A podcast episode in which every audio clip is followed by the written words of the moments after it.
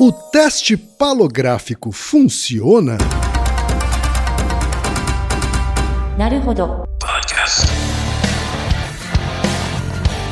Bem-vindo ao Naruhodô, podcast para quem tem fome de aprender. Eu sou Ken Fujioka. Eu sou Altair de Souza. E hoje é dia de quê? Ciência e senso comum. Você já sabe que o Naruhodô agora está no Orelo, uma plataforma de apoio a criadores de conteúdo e que é por meio do Orelo que você ajuda a manter a gente no ar. No Orelo, você escolhe um valor de contribuição mensal e tem acesso a conteúdos exclusivos, conteúdos antecipados e vantagens especiais. Além disso, você pode ter acesso ao nosso grupo fechado no Telegram e conversar comigo, com Altair e com outros apoiadores e apoiadoras. Mas não é só isso. Toda vez que você ouvir ou fizer download de um episódio pelo Orelo, vai também estar pingando uns trocadinhos para o nosso projeto. E agora tem mais uma novidade para você. A promoção voltou. Ou seja, quem passar a apoiar o Naruhodô pelo Orelo no mês de abril vai também concorrer a vários vales presentes do Naruhodô. Isso mesmo, quem passar a apoiar o Naruhodô no Orelo ou transferir seu apoio anterior do Apoia-se ou do PicPay para o Orelo até 30 de abril vai concorrer a dezenas de vales presentes para usar como quiser na americanas.com. Então vem pro Orelo você também. bit.ly barra naruhodô traço no traço Orelo. E chegamos ao momento Alura, querido ouvinte, querido ouvinte. Eu sei que nessa época de isolamento social a gente é bombardeado o tempo todo com lives, webinars, cursos, e embora o senso comum tente nos convencer de que estamos em home office, a verdade é que estamos sendo forçados a ficar em casa e tentando trabalhar em meio a uma pandemia. Então, meu recado é: antes de mais nada, vá com calma e cuide de sua saúde mental. Dito isso, pode ser sim um bom momento para dar uma acelerada em sua carreira profissional. E é para quem estiver afim de fazer isso que eu quero falar aqui da Alura, a maior plataforma de cursos online do Brasil. Tem mobile, programação, front-end, infraestrutura de tecnologia, design, user experience, marketing digital, data science, inovação, gestão, tem para todos os gostos. E a Alura não é só uma plataforma. Ela é uma instituição de ensino, ou seja, ela garante a qualidade dos cursos que são produzidos por ela mesma. E funciona de um jeito muito simples. Você tem acesso a mais de mil cursos com uma única assinatura. Agora a vantagem: ouvinte Naruhodô tem desconto de 100 reais. Mas para ter esse desconto, precisa acessar a seguinte URL, anota aí, alura.com.br barra promoção barra. Repetindo, alura.com.br barra promoção barra. Altair, temos pergunta de ouvintes, Altair. Temos mais de um ouvinte que perguntou, mas é uma coisa que quase todo mundo já passou, que é passar por um teste psicotécnico né? E, e, muitas pessoas se perguntam por que, que fazer esse teste que aparentemente não é nada fala sobre mim, né? Por, por onde que tá? O, o que que esses testes aí que eu não entendo é, significam? Então vamos falar um pouco sobre isso. É isso aí, todo mundo já passou por um teste psicotécnico se é adulto, né? Seja para tirar é. carta de motorista, algum processo de seleção em empresa, né? Porte de arma. Porte de arma também tem, é? Tem, tem. Esse processo eu não passei nem pretendo, então, então não sabia. Pois é. A primeira pergunta, Altair, veio do Renato Shoa Brandão, que é acadêmico de gestão da tecnologia da informação de Paraíso do Tocantins, Tocantins. Olha só, um abraço para Tocantins. A gente já fechou as figurinhas de todos os estados, né, Kim? Se não foram todos, quase todos, hein? É, eu acho que sim. E o Renato diz o seguinte: Olá, eu gostaria de sugerir uma dúvida. O teste palográfico, tão adotado pelos psicólogos para supostamente analisar a personalidade das pessoas, funcionam? Fico muito desconfiado quando vejo um psicólogo descrever alguém simplesmente olhando para riscos em um papel. Agradeço imensamente pela dedicação em produzir um conteúdo tão proveitoso.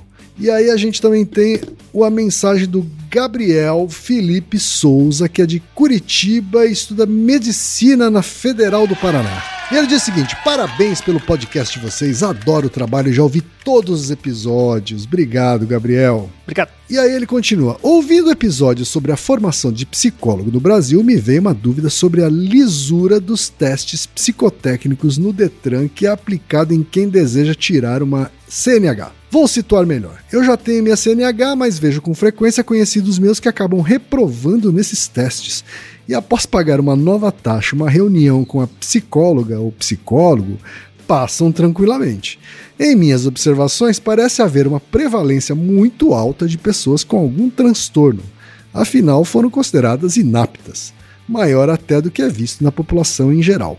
Imagino que esses testes psicotécnicos devem ter seu valor científico, senão não seriam amplamente aplicados na população. Porém, como uma pessoa pode, em primeiro momento, ser considerado inapto e depois apto a dirigir por simplesmente refazer um teste? Continuo. Pela teorema de Bayes, os profissionais que aplicam os testes não podem considerar resultados inaptos como falsos negativos, levando em conta a entrevista que fazem com os futuros motoristas? Ou então tudo não passa de uma falcatrua para as clínicas embolsarem dinheiro? Obrigado pela atenção e continue com um ótimo trabalho. Finalmente, a mensagem da Maria Luísa Leão, que é estudante de ciências aeronáuticas e mora em Cuiabá, Mato Grosso. Quando fiz meu CMA, Certificado Médico Aeronáutico, fiz um exame psicotécnico onde fui submetido a várias atividades. Me deparei também com essas atividades na autoescola e recentemente um processo seletivo. A dúvida é: o teste dos pauzinhos define mesmo alguma coisa? Nossa personalidade e capacidade cognitiva pode ser definida por testes como esse? Agradeço desde já pela atenção e desejo muitos ouvintes para vocês que continuem disseminando conhecimento de uma forma tão simplificada. Obrigado, Maria Luísa. Nem sempre a gente consegue simplificar tanto quanto a gente quer, ou não é possível, mas espero que a gente esteja alcançando cada vez mais gente. Altair, Teste palográfico, teste dos pauzinhos. Ele funciona ou não funciona, Altair? Então, a, a, resposta curta é que funciona. Tá. tá. Mas depende também do uso que você tem. Tá bom. Então, assim, eu, eu, eu ia deixar pro final, mas eu mudei de ideia. Eu vou deixar essa mensagem, né? Porque eu ia justificar toda ela, mas eu vou deixar no começo e depois eu repito no final de novo, porque eu acho que é mais legal de fixar. É, a mensagem final, a, regra moral, assim, é a seguinte: você não pode culpar a régua por ser baixinho. Uhum. Tá? Não, não culpe a régua por ser uma pessoa baixinha. Porque, assim, uma coisa é a régua, outra coisa é a atribuição que você dá do resultado. Certo. Então, por exemplo, se, se a régua diz 1,90m, você pode se sentir baixinho ou alto, a régua não tem nada a ver com isso. Né? É tá é uma atribuição, atribuição do contexto. Se você tiver 1,50m, você vai ter outra atribuição do resultado da régua. Então, você não pode culpar a régua, né? uhum. né? Uma discussão diferente é dizer se a régua é boa. Se a régua é boa para medir aquilo que você gostaria que ela medisse. Uhum. Essa é outra discussão. Certo. Tá? No senso comum, não existe essa separação. As pessoas não entendem, o que faz todo sentido não entender. O que, que tem a ver ficar fazendo um monte de traço comigo? O que, que isso mede? É, é, faz, faz, todo sentido a pessoa não entender. Assim, eu, eu para mim também era completamente bizarro até estudar e, é, é, mais a fundo sobre isso. E diga-se de passagem, eu não aprendi isso na graduação. Então eu quero deixar uma coisa muito clara.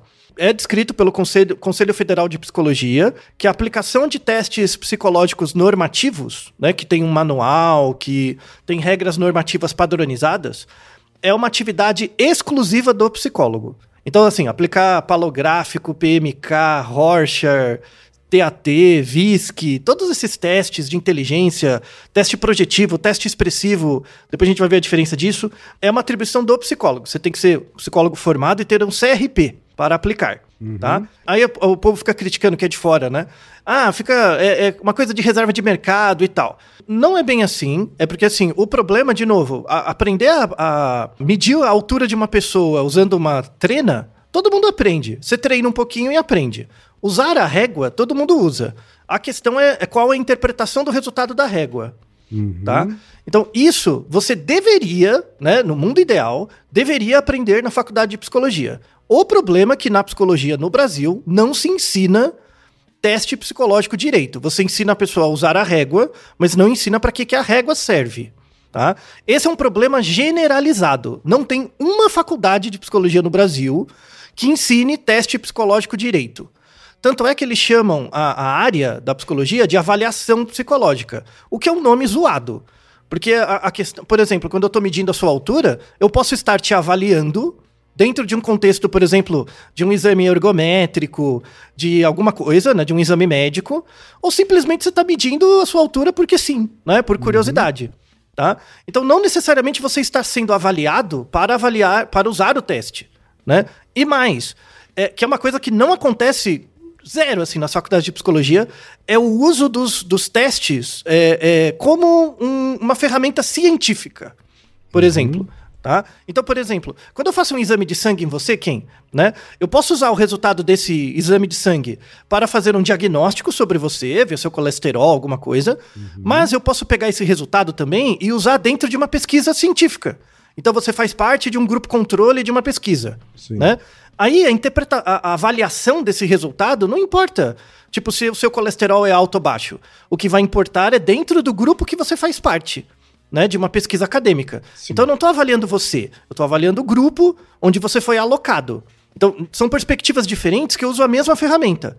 O teste psicológico, psicotécnico, o que quer que seja, ele pode ser usado com um propósito científico, né? Uhum. Também. Mas isso não é utilizado. Então, assim, tem várias camadas esse problema. Assim, o, a primeira coisa é, na faculdade de psicologia, você aprende a aplicar o teste, mas não sabe para que, que o raio do teste serve. Né? Não tem uma discussão porque falta entender estatística, falta entender epistemologia. A, é, é, a gente tem um Naruhodo sobre isso, né? Quais são os problemas da psicologia no Brasil, que é o Naruhodo 272, uhum. né? E aí eu, eu explico bem melhor por que a psicologia no Brasil não é ensinada direito, é uma vergonha. Isso esbarra na questão dos testes, mas isto não é justificativa para outras áreas aplicarem os testes. Tá? Assim, de, de forma a aplicar o teste de novo. Qualquer um pode aplicar se você treinar. A questão é a interpretabilidade. Por quê? Porque antes de tudo, você ficar fazendo tracinho, você dar o seu, a sua resposta verbal sobre uma imagem. Lembra que a gente fez um Naruhodo sobre o teste de Rorschach? Sim. Que você vê as manchas uhum, e conta uma história, uhum. né? Do que está aparecendo ali. Todas, todos esses produtos comportamentais, eles não são sintomas. Antes disso, eles são comportamentos. E a única área que, em teoria, deveria estudar comportamento, mas não estuda direito, é a psicologia. Psiquiatra não sabe nada de comportamento, biólogo não sabe o que é comportamento. Quem sabe comportamento é psicólogo. É uma vergonha que a gente é mal formado em média. Mas, em teoria, é a área onde deveria ter, de fato, a, a exclusividade na aplicação dessas técnicas e emissão de laudos. Tá? O que a gente tem que lutar não é para outras áreas aprenderem a só aplicar o teste e usar de forma selvagem. A gente tem que instrumentalizar melhor a área de formação do psicólogo. Mas você está dizendo então que, em linhas gerais, o teste palográfico é uma régua válida? Então, ela é uma, é ela é uma régua válida. Dependendo do que você vai usar, talvez ela não seja tão precisa. Então, assim, uma coisa importante, quando você vai considerar a validade de uma régua, né, que mede um atributo, seja físico, seja interno, né, então pode ser sua altura, pode ser seu peso, pode ser a, a sua inteligência, sua personalidade, né, tudo isso tem réguas, né, as uhum. réguas são diferentes, mas são réguas, né. Então, por exemplo, se eu quero só medir a sua altura, qualquer treina dá, mais ou menos, né, mas, por exemplo, se eu quero comparar a sua altura com uma, uma pessoa muito parecida com você, você concorda que a minha treina tem que ser muito precisa para conseguir discriminar coisas parecidas? Então, existem algumas réguas. Por exemplo, o palográfico é uma régua válida para medir personalidade. Aí as pessoas vão ficar, mas como é que fazer tracinho tem a ver com personalidade? A gente vai chegar lá, né? Ah. Tem a ver. Então, então, assim, o palográfico ele é, ele é válido para medir personalidade. Tá. Em alguns contextos, pode ser que ele não seja tão preciso para discriminar grupos. Entendi. Por exemplo né? Entendi. Então, Mas vamos, vamos começar, vamos começar pelo começo, vai. O que, que é o teste palográfico e da onde ele surgiu? Então, dentro dos testes psicológicos, né, o teste palográfico ele está dentro de uma caixa que chama testes gráficos ou testes expressivos. A definição de teste expressivo, em geral, é um teste que elicia um comportamento motor e esse comportamento motor, ele também é uma forma de expressão das suas emoções. Então, por exemplo, é, é um, um, jeito bem fácil de ver, sabe? Imagina uma sala com várias pessoas sentadas no, em carteiras, como se fosse uma escola, várias pessoas sentadas. Se você só olhar para as pessoas, Você não vai ver que vai ter, vai ter aquelas pessoas muito paradas, vai ter aquelas pessoas que ficam mexendo a perna, vai ter pessoas com comportamentos diferentes padrão, Uhum, né? sim. Cada um desses comportamentos motores, né? Que são dela, de cada pessoa, é uma forma de expressar também características emocionais, né? Dela, né? Lembrando que a, a, aí tem a ver com o nosso Naruhodo sobre emoções, a emoção sempre está no corpo, né? Então, existe uma diferença de afeto, emoção e sentimento. A emoção, ela sempre tem um correlato no corpo, tá? Mas eu não tô dizendo que, por exemplo, pessoas que ficam batendo a perna o tempo inteiro são ansiosas. Esse é um salto. Isso é um salto, tá? Antes disso, eu quero mostrar que quando você observa uma pessoa num, num café parada, né? Em geral, a- o- o- as expressões motoras dela falam um pouco sobre ela, em média, tá? Isso tem a ver com o nosso desenvolvimento infantil. Então, por exemplo, quando você pega uma um bebê, né? E o, e o bebê vai se desenvolvendo, ele aprende a se arrastar, depois ele aprende a sentar, depois ele aprende a ficar em pezinho apoiado, depois ele começa a andar, né? E, e o, o desenvolvimento motor da criança leva a, a criança a interagir com o mundo. Então, quando você é bebezinho, né, e você só se bate, assim, só se mexe, né, você depende muito do contato com o outro, né? E nesse contato com o outro, você vai adquirindo é, é, conhecimento, né, a partir do contato com o mundo. A partir do seio da mãe, a partir do, do contato. Depois você começa a interagir com os objetos olhando, né? Depois você aponta. Depois você. Então, o comportamento motor, ele é parte indissociável, né? É parte constituinte da aquisição da mente ou das estruturas mentais. Piaget já descreve isso muito bem. Todos, boa parte dos livros do Piaget é sobre isso. Quem quiser ver um é o nascimento da inteligência na criança, em que ele fala uma frase que é, é fundamental assim. A- o, todo o, o ato motor leva ao ato mental. Então você só tem uma mente porque antes disso você se comportava de forma motora tá? Eu, eu, eu acho fantástico, assim, eu, um- eu lembro de uma vez que eu conversei com uma criancinha que tinha uns 3, 4 anos, e ela tava falando, contando uma história, né? E aí eu perguntei pra ela, quem tá contando essa história? Ela falou, eu. Então vamos fazer um teste, tipo, pensa na história, pensa nesse personagem que você tá falando, mas sem falar nada, né? Aí, aí ela, ela falou, ela ficou quietinha assim, né? Aí ela falou, "É, você tá pensando? Eu falei, tô. Onde que tá esse personagem? Aí ela começou, não sei, ele sumiu. Por quê? Porque não tava dentro da cabeça dela ainda. Ela não tinha aquela voz dentro da cabeça que vai aparecer depois, né? Então o personagem só aparecia quando ela falava, né? E pra você falar, depende antes do comportamento motor. E não é porque você cresce e vira um ser falante que o seu comportamento motor também não demonstra coisas da, um pouco, pouco da sua história de vida, mas também coisas da sua personalidade. E aí a gente tem que definir personalidade, que é um caos, assim, é um- um caos na psicologia. Eu detesto usar o termo personalidade, pessoalmente, porque é muito complicado, mas dá pra dar uma, uma palha, assim, né? Tá. Então, assim, uma definição bem genérica de personalidade, né?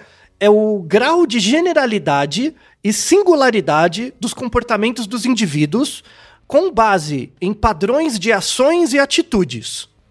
E esses padrões de ações e atitudes podem servir para separar grupos de indivíduos. Tá? Então, de novo, a definição é um grau de generalidade e singularidade dos comportamentos de indivíduos com base num padrão de ações e atitudes. Então, é o seu comportamento, seu comportamento, o jeito como você se comporta motormente também, né? É, motoramente, faz parte da sua personalidade e o jeito como você reporta o comportamento, que é a atitude, também faz parte. Então, o que você faz e o que você acha que faz fazem parte da sua personalidade. E esses traços de personalidade eh, podem separar grupos de indivíduos. Então, você tem características, tem traços gerais de personalidade. A gente tem o Naruhodo sobre testes de personalidade funcionam, né? Que testes de tipo de personalidade não servem para nada, mas testes de traço de personalidade, um exemplo é o Big Five, tem alguma valia como régua, né? Para medir essa- essas coisas gerais.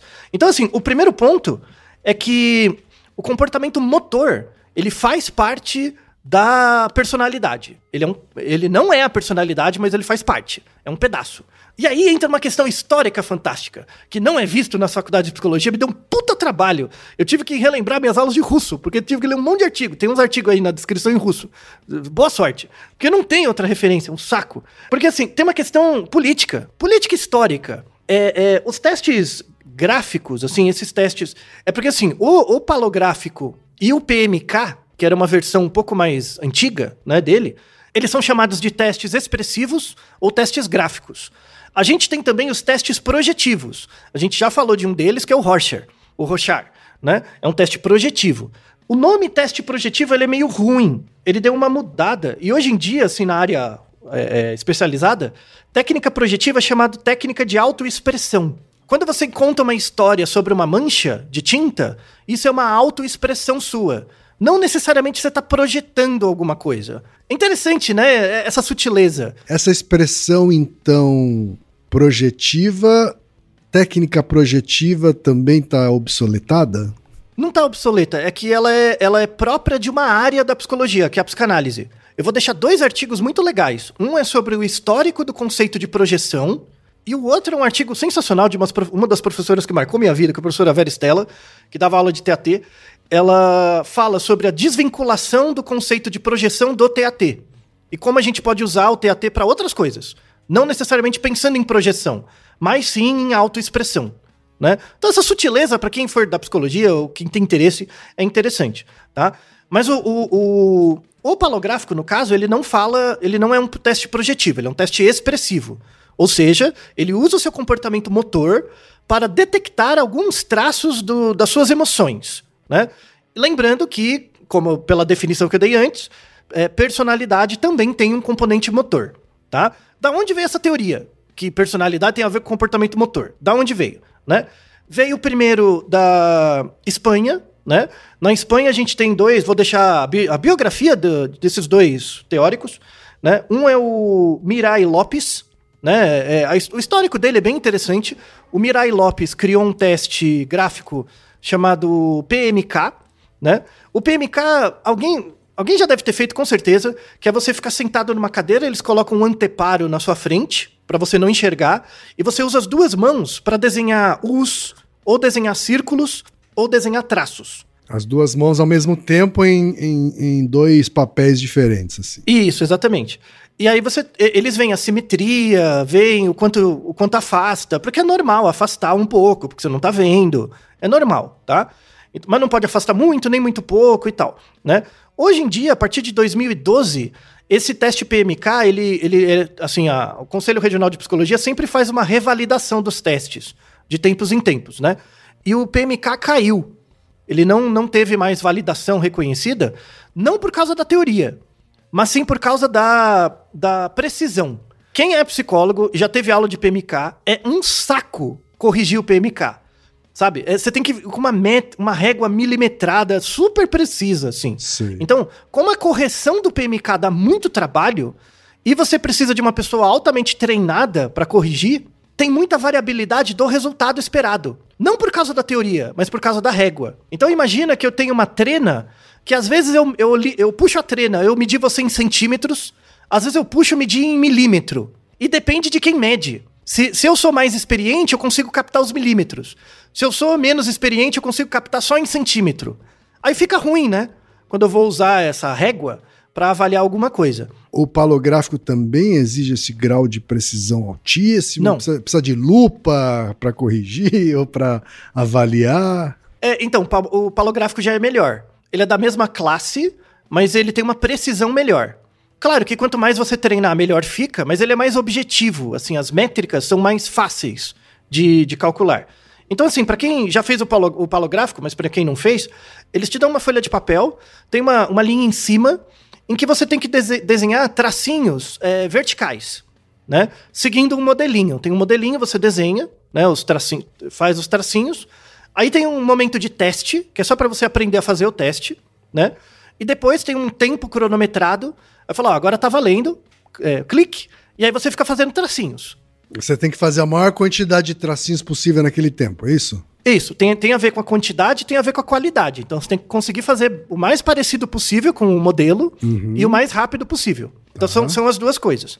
Aí você faz lá os tracinhos. No final, o, o, o psicólogo eh, pede para você contar quantos tracinhos foram feitos e quantas linhas foram produzidas. E é isso. Então é um teste rápido, a aplicação é rápida, né? É fácil. Na hora da correção, é, é avaliado a quantidade de traços, a simetria, é, o quão parecido ficou ou quão diferente, né? Os, os padrões dos traços ao longo das linhas. Tem, tem uma série de métricas a partir daí.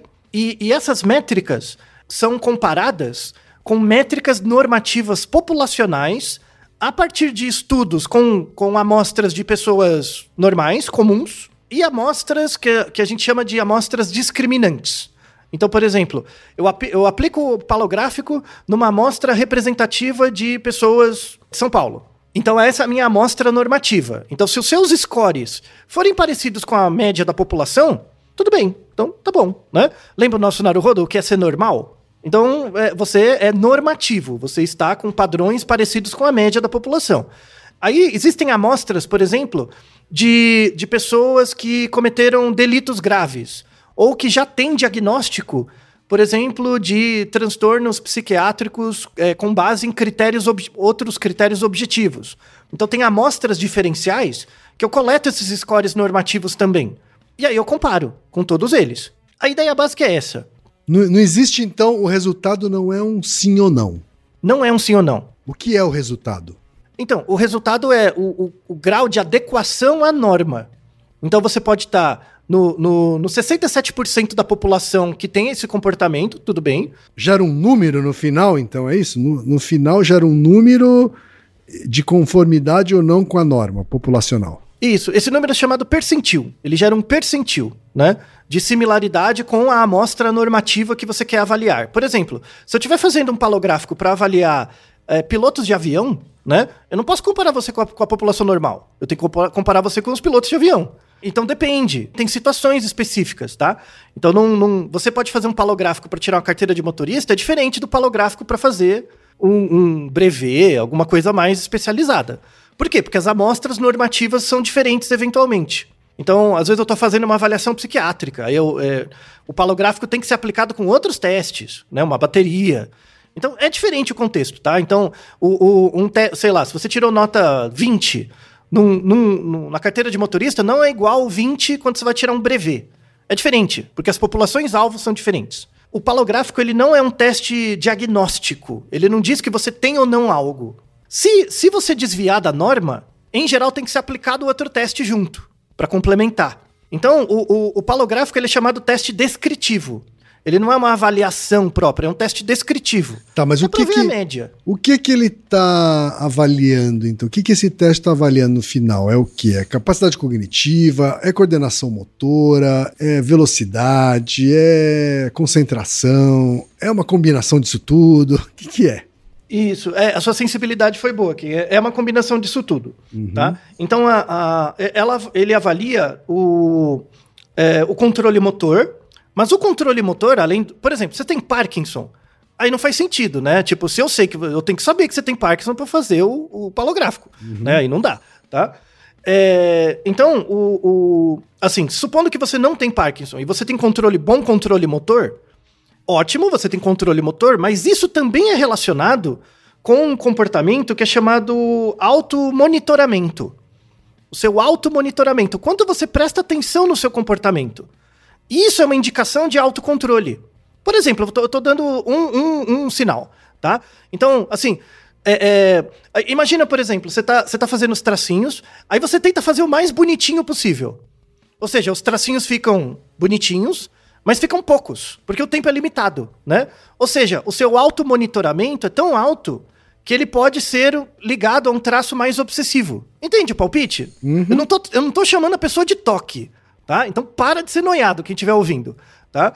É, é, por isso, se você procurar no YouTube, tem um monte de vídeo de YouTube falando como passar no teste palográfico, Sim. sabe? Isso é uma bobagem, bobagem. Principalmente gente que quer prestar concurso, sabe? E fica nessas coisas aí, tipo, porque o cara estuda pro concurso lá, para português, matemático, o que quer que seja, né? Uhum. Mas no, palo, no, no, teste psicotécnico o cara refuga, ele não sabe o que fazer, né? Aí fica procurando esses testes de receita de bolo sabe? Uhum. Não, velho. Essas receitas não funcionam, gente. Não funcionam. Por quê? Porque o, o, o comportamento motor fala muito de você. Por exemplo, é, eu não fiz um teste normatizado para isso, mas você jogou beisebol bons anos da sua vida, uhum. né? É óbvio que isso muda o seu padrão motor. Existe uma marca no seu corpo, no jeito que você anda, no jeito que você segura as coisas. Existe uma marca no seu corpo que tem essa historicidade. Porque você passou muito tempo treinando isso. É igual eu, eu com judô. Eu fiz 30 anos de judô. É claro que o meu comportamento mudou. Se eu não tivesse feito judô na minha vida, meu comportamento motor seria diferente. Com certeza. O seu também. Se não tivesse feito beisebol, né? Isso é bom? É ruim? Não sei. Não sei, pode ser que esse histórico de vida como jogador de beisebol não torne você elegível para certas atividades motoras. E tudo bem. O, o grande problema de você tentar tapear né, no palográfico, PMK e tal, é porque, primeiro, é muito difícil você conseguir, primeira coisa, muito difícil você ter esse auto-monitoramento. E se seu auto-monitoramento for muito alto, isso é um sinal de outra coisa. Então, na verdade, você pode ser reprovado porque você está tentando fraudar e isso afeta o seu desempenho. É, e muitas vezes, dependendo do tipo de profissão, né? E aí tem a ver com o mercado de trabalho, dependendo do tipo de, pro, de profissão, não tem um resultado de palográfico bom tem o resultado de palográfico esperado para aquela área e não para a população geral. Aí volto no exemplo que eu falei antes. Para você ser um aviador, um piloto de avião, você não pode ter o mesmo score da população geral. Tem que ser o score do avi dos aviadores. Então você abre um vídeo no YouTube lá de como responder o palográfico, você treina lá, e aí vai responder como uma pessoa comum, você é reprovado. Entendeu? Tem esses problemas. Aí uma sugestão, quando você for fazer um teste psicotécnico qualquer, faz de boa. Mostra quem você é. Sabe? Porque às vezes você tenta tapear o teste e acaba sendo aprovado para um trabalho que exige competências muito diferentes das suas. Aí você vai sofrer, vai ficar doente, ficar passando mal, vai ficar culpando o trabalho. Quando na verdade não, é você que estava demonstrando ser outra pessoa. Mas, mas o, o teste psicotécnico tem esse poder todo? Não, ele não tem sozinho esse poder todo, mas ele contribui para isso sabe? E aí é, é, uma, é uma, uma questão relacionada com toda a avaliação de RH, na verdade. É que boa parte das empresas não tem RH de verdade, tem departamento pessoal, né? Que é só contratar e mandar a gente embora, tá? Mas você pega empresa multinacional que tem um RH decente, né? A entrevista de RH te ensina muitas coisas. Ensina você a observar coisas de você. Eu, eu já fiz várias entrevistas de RH, não, é, é, não, não como aplicador da revista, mas, mas como candidato. E, e, é muito legal você fazer uma boa entrevista de RH, uma boa avaliação por competências, porque você se dá conta, nossa, esse trabalho não é para mim. Quando você faz uma boa autocrítica, fala, nossa, esse... porque a pessoa explica, né, as competências do trabalho, como é que funciona, pergunta da sua experiência, tal, tal, tal. Aí fala, ah, ah, eu, eu, lembro de uma entrevista de emprego que eu fiz uma vez, eu, eu cheguei nessa conclusão com a, com a recrutadora. Falei, é verdade, né, esse trabalho não é para mim. Ela falou, é, você percebeu, né? Falei, pois é. Então, obrigado. Obrigado. Agora você me, me, fez perceber uma coisa muito legal. Aí ela até fez uma piada. Falei, é bom entrevistar psicólogo, né? Porque você percebe também, né? Então foi, foi legal, sabe? Então eu falei, ah, vou ganhar menos, mas é uma, né? É bom ter essa restrição, assim, senão eu ia ficar doente lá dentro. Que eu ia ganhar mais, eu ia gastar com remédio. Então uhum. foi, foi, foi legal. Foi legal, né? Então, assim, o, o tem essa questão né, do palográfico, mas eu, eu não mencionei a questão histórica, que é interessantíssima. Né? Então, o, o palográfico, o PMK, surgiu na Espanha, né? tem o, o Mirai Lopes, né? e o palográfico, ele também surgiu ali na Espanha, ele foi trazido para o Brasil nos anos 40 do século passado, por um professor que é o é, Agostinho Minucci. Eu vou deixar na descrição uma entrevista que o professor Oswaldo Yamamoto, da UFRN, fez com o professor Agostinho. E é uma entrevista muito legal, foi muito descontraída, assim, que o Agostinho contava como ele era na graduação, que ele tinha interesse na graduação por quiromancia. Lemão, e é, porque, assim, quando você é jovem, você tem muito interesse por ocultismo, porque você não sabe nada direito, né? Ele tinha interesse por essas coisas, grafologia, ele foi estudando na faculdade. E aí ele conta a trajetória dele, que ele achou um livro de um professor. Ele falou, nossa, isso, isso é legal.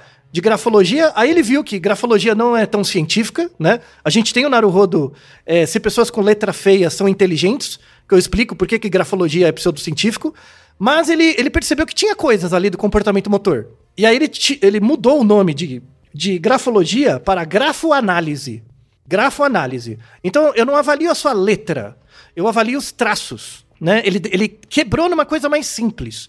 E aí ele desenvolveu o palográfico, né? trouxe um, um modelo da, da Espanha e foi padronizando. E aqui no Brasil é, é, cresceu bastante. O interessante é, procura artigo em inglês sobre palográfico e PMK. Você não acha. Não acha. Não tem muito pouco artigo Na verdade, em inglês. tem poucos resultados de busca, né? Na, na, na, Isso. No Google, né? Pois é. Então, aí, aí você fica vendo, mas por que que não tem, né? É, será que é pseudociência total? Tipo, é homeopatia completa? Aí depois você vai ver que não. É, é muito legal quando os Naruhodo começam a fechar, assim. É, lembra de um Naruhodo que a gente gravou lá atrás, que é o sobre EMDR? Sim. De aquela técnica de você mexer um pauzinho e ficar olhando, né? Que no final do episódio eu falei de um, de um russo que chama Alfred Arbus, que estudava movimentos de olho. Essa, essa coisa da psicologia da percepção ligada ao comportamento motor e ocular surgiu na Rússia. E tá lá até hoje. Né? Hum, por isso, tem, se você não souber russo, então a, a, a, as buscas não vão resolver. Isso, e não vem, não vem pro, pro ocidente direito. Um, um, tanto, tanto que na, na, na Espanha tem um instituto, Mirai Lopes, que é do criador do PMK, que eles continuam fazendo pesquisas com isso. E tem trabalhos fantásticos, fantásticos, da, do, do envolvimento da propriocepção. O que, que é propriocepção? É, é a capacidade de você saber onde o seu corpo está. Então, se você fechar o olho e levantar o braço, você sabe que você está com o braço levantado. Por quê? Porque você tem receptores de movimento. Essa propriocepção não precisa da visão, né? Nem do tato, necessariamente, tá? Então, a posição do seu corpo. Tem um caso, vou deixar, é um vídeo muito curioso, de um, um cara que teve uma infecção viral no cérebro e ele perdeu a área do cérebro relacionada à propriocepção. Ele não consegue andar de olho fechado. Se ele fechar o olho, ele cai. Né? Então ele não tem problema no ouvido, não é um problema vestibular, de equilíbrio, ele não tem propriocepção. Aí mostra ele andando, ele tem que ficar olhando para o pé. Ele só anda olhando pro pé o tempo todo. Quando ele quer parar para ver alguma coisa, ele tem que se segurar e ficar olhando. Aí ele volta a andar, ele tem que ficar olhando pro pé. Impressionante, né? Impressionante. Se, agora pensa a criancinha pequena de novo. Ela não fica olhando pro próprio pé, pro corpo, para aprender a andar? De novo, o, o, comportamento motor tem a ver com, também com a personalidade. Não, não é tudo, mas tem a ver também.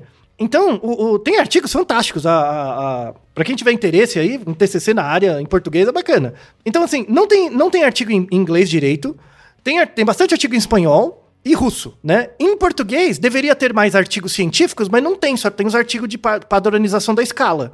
Que aí não, eu não quero. Eu quero saber como que a gente usa, por exemplo, teste motor para avaliar memória, atenção, dentro do contexto da neuropsicologia.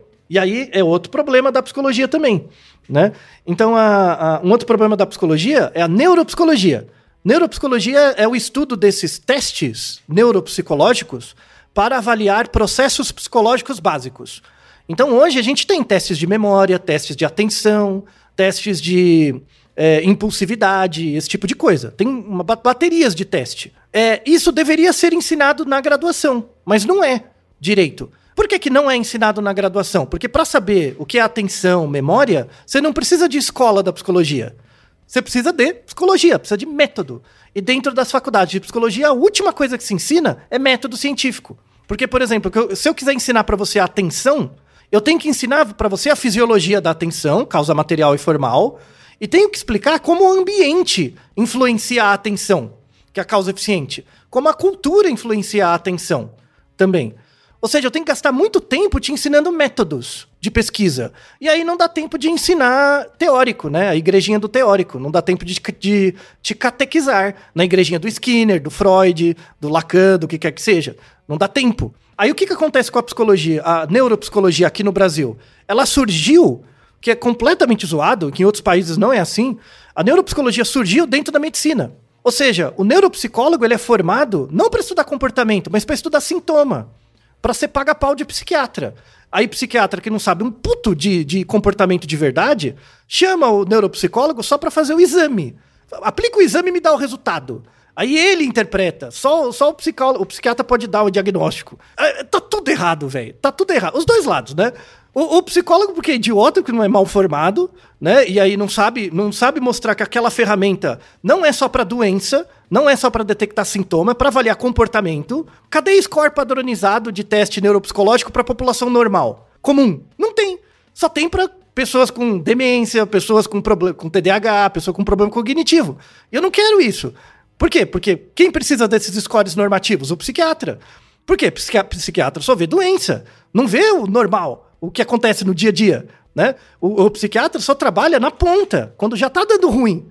E antes? Né? E antes, como é, como é que se avalia, por exemplo, numa escola? Né? Como é que se avalia então, é, é, esse ar? Que aí é uma crítica da. A psicanálise tem uma crítica boa, mas ela faz do jeito errado que é, é, essa excessiva medicalização, por exemplo, dentro da escola, é um problema. Mas a psicanálise não resolve.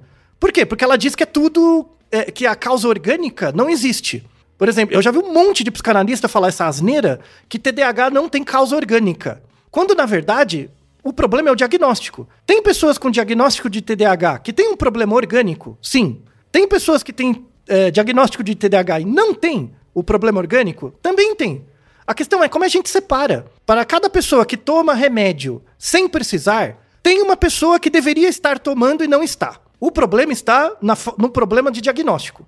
E para você separar essas pessoas, o que, que precisa? Método de formação em comportamento. Psiquiatra não vai aprender isso, porque ele é focado na doença. Onde, qual é a única área que estuda comportamento? Psicologia. E a gente não estuda. Aí vem o analista do comportamento. Ah, mas os analistas do comportamento que são a ciência da psicologia, aí traz a caveirinha do coitado do Skinner lá, já todo gasto. Não, velho. O, o, o, cara que estuda análise do comportamento não sabe nem o que é um coeficiente angular de uma equação para analisar a quantidade de comportamento, tem medo de estudar matemática e aí foge do povo da, da psicofísica, né? Tá triste, velho. Boa parte da, da, da, análise do comportamento surgiu da psicofísica, só que os caras botam a caveirinha do Skinner em cima, né?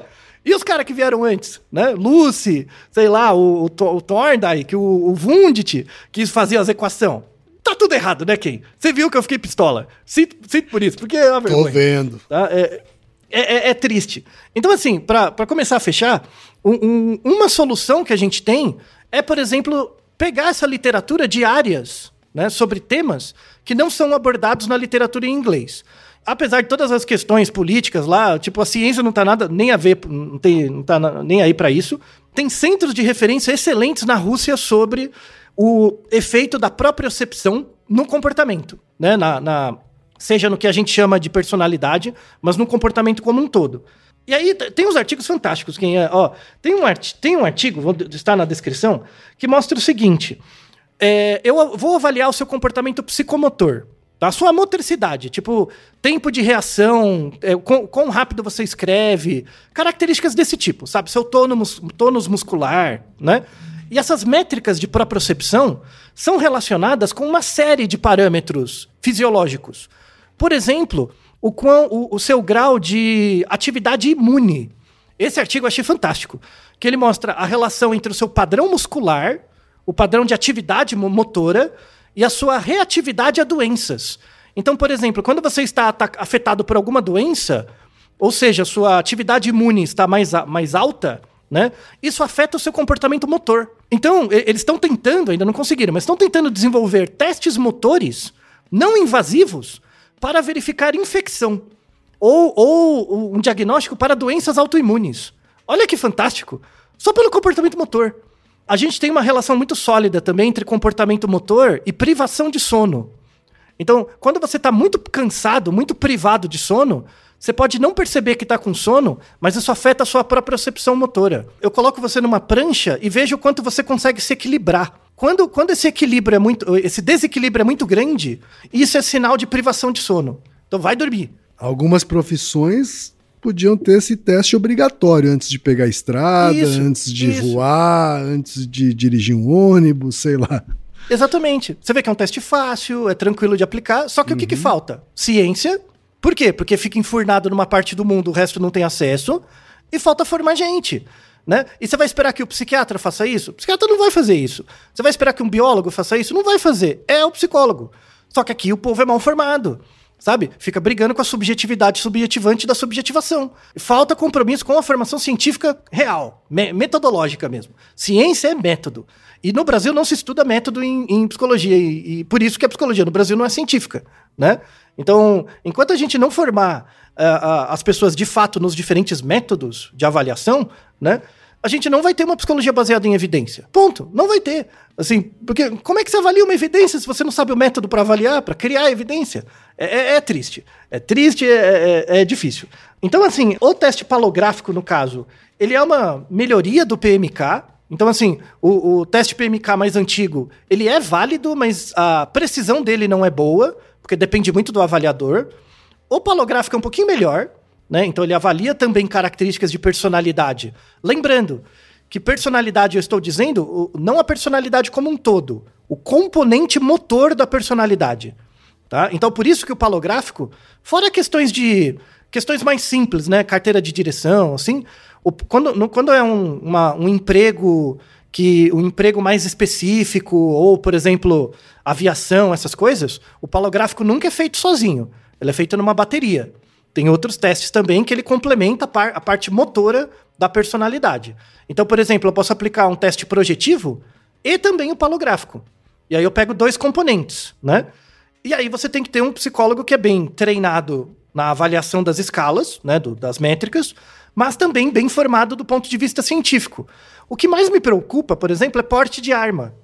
A gente tem normatização de, de desses testes para porte de arma? Não, não tem. Então, o, o, falta isso mesmo. O que a gente tem é assim, quando eu olho, por exemplo, o resultado do palográfico ou um outro teste para porte de arma, eu comparo a pessoa, o resultado dela, com pessoas que têm transtorno psiquiátrico, que é uma, que é uma população, em geral, muito diferente das pessoas que normalmente vão procurar porte de arma. Mas não tem a normatização para aquela população ainda. Então, de novo, o problema não está na régua, está na interpretação. Você está dizendo que, então, certamente, hoje o Estado brasileiro está liberando porte de arma para pessoas que não necessariamente deveriam. Tem muito falso positivo. Esse é o uhum. resultado, a questão. Tem, tem muito falso positivo e tem, pode ter falso negativo também, né? Uhum. Porque se a régua não discrimina direito, vai para os dois Sim. lados. Agora, você falou aqui que não tem como você. Não existe um certo, né? já que. Uhum. Já que para cada aplicação, para cada é, uso do teste, tem que haver uma norma específica. Mas é possível uhum. treinar? Então, dep depende do que você chama de treino. Né? Porque assim, se você treina muito a vida inteira, você fica uma pessoa diferente. Você entende que não dá para separar a intenção do comportamento? Se você se comporta muito de um certo jeito, isso vai mudar a sua intenção. Você muda. Né? É bem aqueles, aqueles, está, aqueles relatos de caso, de casos de sucesso, da pessoa lá que tava, sei lá, sobrepeso, alguma coisa assim, e de repente ela começou a se comportar, é, aconteceu alguma coisa na vida dela, ela perdeu 50 quilos, sabe? Então, assim, não, não foi o exercício ou a dieta que mudou o comportamento dela. Foi o comportamento dela. Né? O comportamento dela que podia ter mudado por qualquer outra causa. Não é por causa da dieta ou do exercício. A, causa, a dieta e o exercício é um meio, mas não é o, o, o, a causa, na verdade. A causa é esse drive que a pessoa cria quando ela começa a se comportar de uma certa forma. Né? Então, assim, dá para roubar o teste palográfico? Ah, sempre dá, né? Sempre dá para fazer alguma coisa. A questão é, se você roubar, você vai, pode estar mostrando uma pessoa que na verdade você não é. Você vai sofrer lá na frente. Vai gerar uma desadaptação lá na frente, né? Então, de novo, você tem que pensar os prós e os contras disso. Não é fácil roubar. E, de novo, esses vídeos de YouTube mostrando como passar não funcionam. Você está perdendo tempo da sua vida, tá? Em, em, em geral. E aí, para fechar, né, tem uma coisa interessante de um desses artigos em, em russo que é muito legal, assim, o, o, a pegada. Na Alemanha também tem essa perspectiva é, de percepção de comportamento, né? Que é, é um, é um cara chamado Liberty. É um artigo de 2004 que ele fala o seguinte, que existe uma certa percepção do que é comportamento, né? Então, assim, comportamento é tudo aquilo que eu vejo, que você produz. Então, quando eu, quando eu vejo você pegando um copo, né? Ah, o, Ken está ativamente pegando o copo, né? Mas você pode ver esse mesmo comportamento de pegar o copo de outra forma. que é, por exemplo, ao invés de eu ver o que, o que você está fazendo, tipo, inclinando a mão, pegando o copo, segurando com uma certa firmeza e trazendo para você, eu posso repensar o seu comportamento em função do que você está inibindo. Porque, por exemplo, você podia pôr a mão para cima, em vez de pôr a mão para frente para pegar o copo, por que, que você não põe a mão para cima? Logo, você está inibindo o comportamento de pôr a mão para cima para pôr a mão para frente em função de um estímulo do, do ambiente. Então, você pode avaliar comportamento do ponto de vista do que a pessoa acerta, do que ela faz de adequado, mas também você pode avaliar o comportamento da pessoa em função do que ela inibe, do que ela deixa de fazer, do que ela poderia ter feito e não fez. E aí tem um relato, peço desculpa minha tradução direta aqui do, do, do russo, né? Mas é, é uma coisa assim: o controle de uma ação motora é um processo tardio de inibição da atividade automática entre cérebro e comportamento. Isso é fantástico. Vou repetir de novo. O, a capacidade de você controlar as suas ações não é o comportamento, é um processo tardio. Uhum. Ele vem depois. Sim. Né? É um processo tardio de inibição da atividade automática entre cérebro e comportamento. Então, o seu cérebro, seu comportamento está sempre tentando fazer coisas. O que é você, Ken Fujioka? É esse ente que inibe toda essa atividade automática. Uhum. Então você surge por uma negação. Vai falar se isso não é uma puta coisa psicanalítica. Olha só. Não é? É a junção da porra das áreas. E os desgraçados não estudam. Por isso que eu fico puto, sabe? Quer dizer, tem uma, tem uma parte da nossa mente que simplesmente faz e a outra e a outra que fica dizendo calma aí, calma aí. Isso, N não é que tem uma parte da nossa mente. Nossa mente é isso. Uhum. E mas a nossa mente é ao mesmo tempo a censura disso. Então, mas, mas, mas pensa que você é um cérebro e é ligado no seu comportamento. Você é um cérebro. É, o melhor exemplo é um recém-nascido. O recém-nascido ele não fica se batendo o tempo inteiro, mexendo a mão, o pé. Ele não tem uma razão para mexer a mão e o pé, ele tá mexendo. Por quê? Porque o cérebro não tem maturidade o suficiente para negar aquilo. Para negar aquilo, é, e é por isso que ele vai se desenvolvendo, seu comportamento vai ficando mais fino.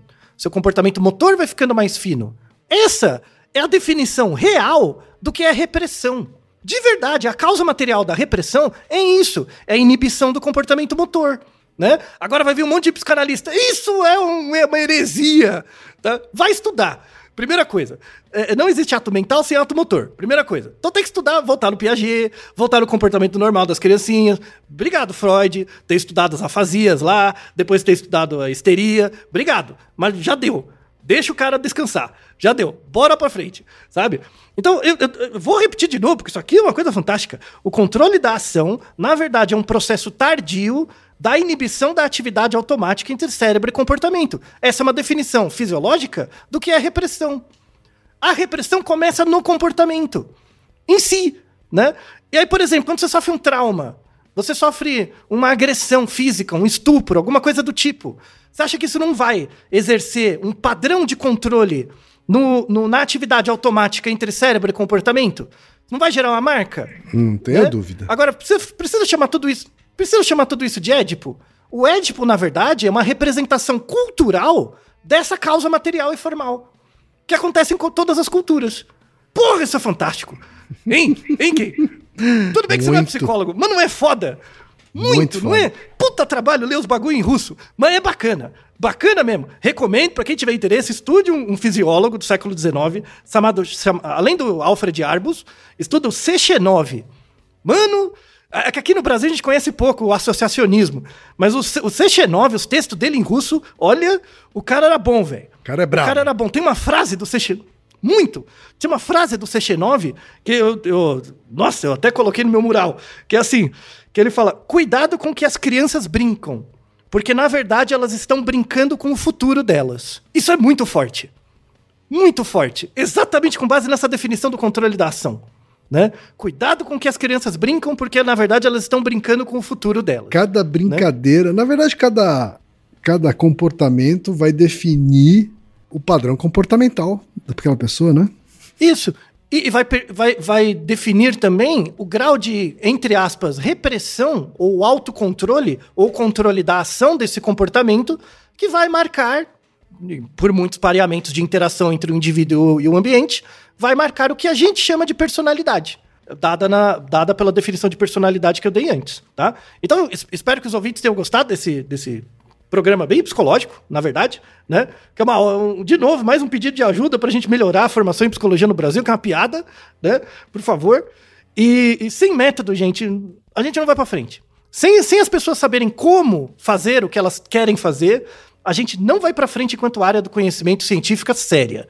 A medicina é, sabe como fazer as coisas, mas não sabe por que tá fazendo. A gente sabe o porquê, mas não sabe como. E a ideia é juntar, sabe? A ideia é a gente conseguir juntar isso. Então, pra quem for da psicologia, as referências são imperdíveis. E para quem quiser, para quem quiser arriscar em russo, né? Tá aí. Boa sorte. Tá aí. Google, Google, ah, Google Tradutor, né? A gente dá um jeito. Hoje em dia é bem mais fácil, né? Tá certo. Então, fica aí o convite para você ler um artiguinho em russo. E Naru Rodô, ilustríssimo 20. E você já sabe, aqui no Naru Rodô, quem faz a pauta é você. Você tem alguma pergunta pra gente ou quer comentar algum episódio? Escreva pra nós. podcast@naruhodô.com.br. Repetindo, podcast@naruhodô.com.br. e lembre-se, mande nome completo, idade, profissão e a cidade de onde você está falando. É isso aí. な